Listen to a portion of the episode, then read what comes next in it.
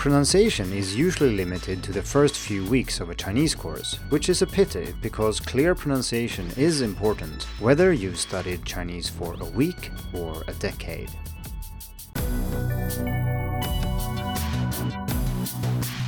Hello and welcome to the Hacking Chinese podcast.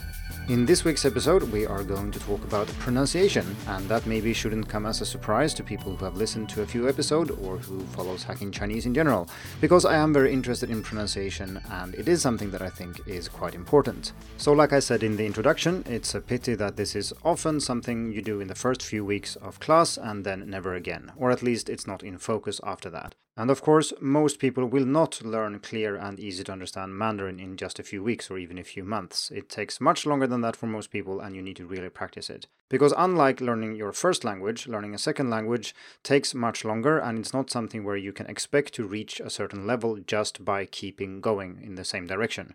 Most people stagnate at some point, they maybe don't care that much about pronunciation, and so on. So, in today's episode, I want to talk about a few reasons why pronunciation matters and maybe why it matters more than you think. And the reason I do it today and not any other day is that I'm opening my pronunciation course for registration, and this will be on Tuesday, January 11th, and the course will stay open for registration until January 18th. If you want to learn more about the course, including if you're listening to this after the 18th, you can head over to pronunciation.hackingchinese.com and there will be plenty of information about the course. And if it's not open, it will also give you an opportunity to leave your email address so I can notify you when the course opens again.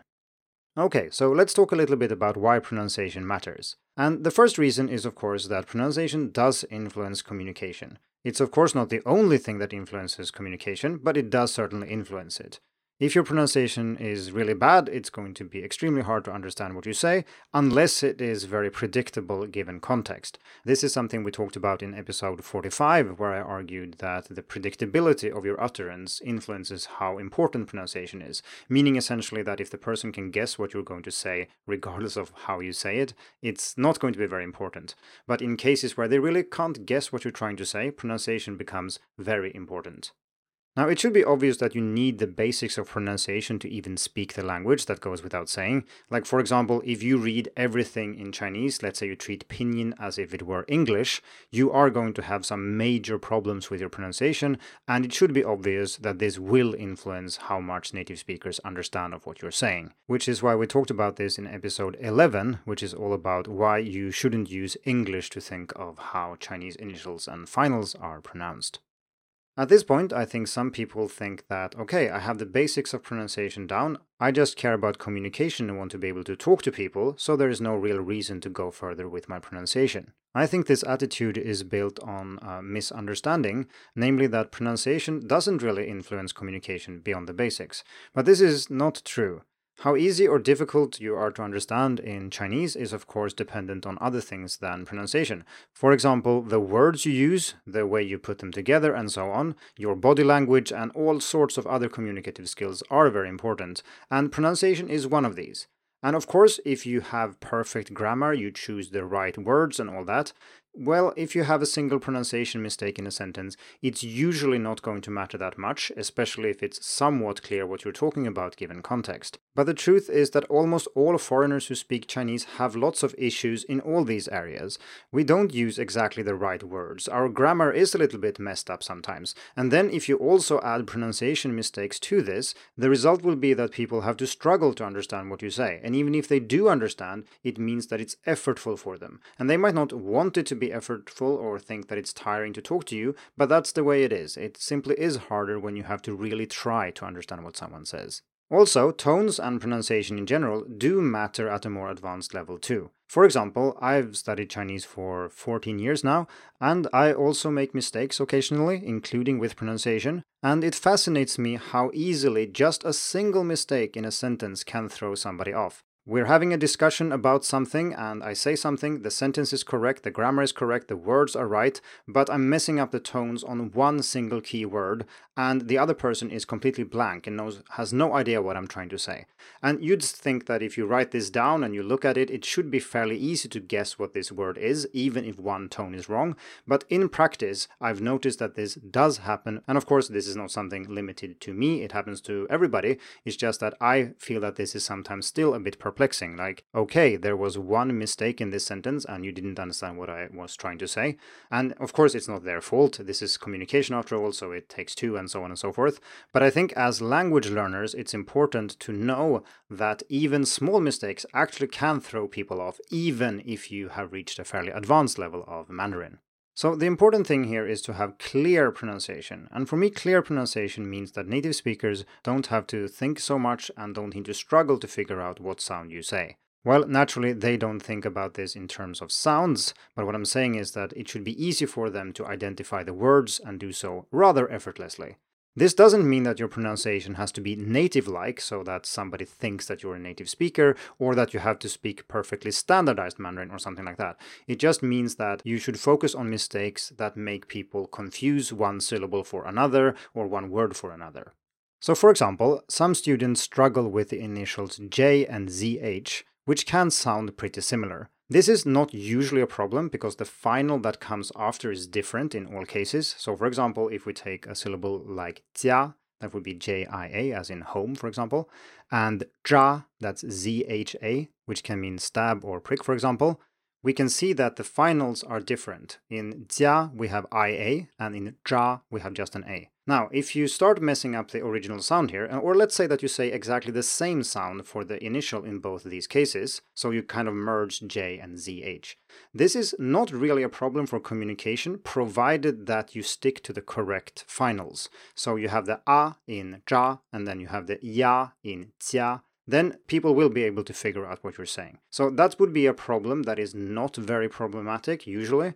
Whereas if you mispronounce the final here, people will misunderstand what you say and they will interpret one syllable as another. And that is a problem.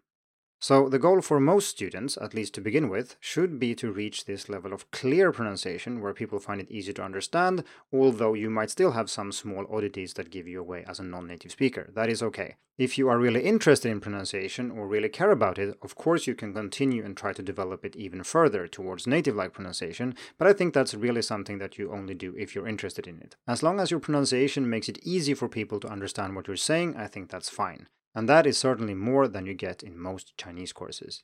Okay, let's move on to reason number two, and that is that pronunciation is a representation of you and your Chinese ability in general. There are, of course, many ways you can be good at a language. Maybe it's listening, speaking, reading, or writing, or maybe it's related to Chinese characters or literature or something else. But the most obvious one is speaking, because it's something that people can hear instantly, and when you interact with people in real life, that is usually the medium you use. And pronunciation here matters because it's the most obvious part of pronunciation. If you say something, people will have an opinion about your Chinese ability after just one sentence, based on your pronunciation, what you're saying, and so on. This is not very fair, of course. You might be very good at Tang poetry, for example, or say you're an expert at Chinese characters, but if you can't talk about these things in a way that makes sense to people, and if your pronunciation is that of a beginner, they simply might not take you as seriously as they should. And like I said, this is unfair. We teach people that they shouldn't judge a book by its covers all the time, and yet people do this subconsciously and automatically. It's not something they want to do, but it still happens. And pronunciation is something very obvious. It strikes you in the face, well, in the ears in this case. And it's something that is very hard to not notice. And people use this to judge all sorts of things they shouldn't do.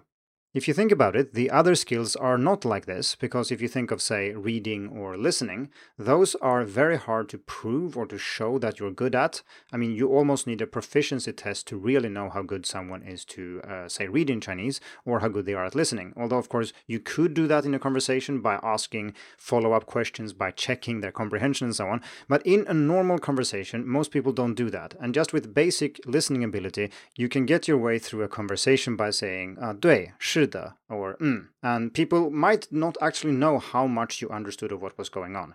And the same goes for reading. I mean, they can see you read a book, or I can tell you that I've read a hundred books in Chinese and so on. But what does that matter if, when you talk about them, people don't get the feeling that you actually know this? It's not something that they really can feel. And hence, my theory is that as a stand in for all this, we just rely on the things we can see and feel, and that is usually pronunciation and speaking ability. And of course, if it's in writing, we could also say maybe the same thing for writing and maybe handwriting as well, although I think that is less relevant today. This is also something worth reflecting on when it comes to language ability in general, and this is slightly out of scope for this episode where we're talking about pronunciation, but I still want to mention it. It's easy to associate language ability with competence, intelligence, or things like that in general. So, for example, if you have an immigrant in a country who doesn't speak the language very well, they might be very intelligent, they maybe have a PhD in physics or something else in their home country, but if they cannot speak the language, they will automatically be judged because of this. And we all know that this is very unfair, but it's still something that is hard to get around if you don't have a proper way of communication. This does apply to you as well if you really care about what other people think about you. And this is not, as I said, just limited to your language ability.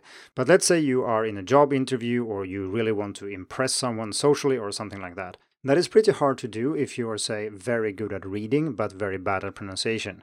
It's much easier to do the other way around, so if you're very good at pronunciation but not so good at reading. That's not something that's going to get found out very easily in a conversation. Whereas bad pronunciation is immediately obvious to everybody who listens. And like I said, this is regrettable. In the best of worlds, people wouldn't judge books by their covers, but people still do, and this is something we should take into account when we say that pronunciation isn't very important, when in fact it is. Beyond the things that I have covered so far, I think there are a couple of things that are worth mentioning as well. The first of those is that good pronunciation can also help you win the language struggle. And if you don't know what that means, it simply refers to the struggle between native speakers of Chinese and native speakers of other languages when we meet and try to practice Chinese. They want to practice English with you, you want to practice Chinese with them, or some other setup, depending on where you live. And I think that good pronunciation largely avoids this problem. If your pronunciation is good, people will more readily speak Chinese with you and they will feel more comfortable doing so. And like I argued earlier, they might also overestimate your other abilities, which is good. It makes them more comfortable talking with you. Although it could also mean that they speak much faster, use more advanced grammar, and so on, than they would if you think you really are a beginner. And this is something that happens all the time. It's almost like you have a binary judgment, like they think that either you are a complete beginner who doesn't know anything, or they think you're a native speaker. So if your pronunciation is good and you just say ni hao, or you say some basic phrases and you say them well, they will then assume that you're a native speaker and just speak very fast about advanced topics and you will not understand anything. So just be prepared to ask people to repeat themselves a little bit more often if your pronunciation is good. But that is a very low price to pay. The other extra thing I want to mention is that improving your pronunciation could also help your listening ability. And this is something I mean to investigate a little bit further, and I will probably write an article and record a podcast episode about this in the future. But for now, it's just worth noting that spending time with pronunciation can make it easier to understand what other people say, and this is a little bit complicated because, of course, attention is very important when learning languages. So it could be that when you practice pronunciation and learn how things are supposed to be said, you will then also listen for these things when you listen to other people and therefore also find them easier to understand.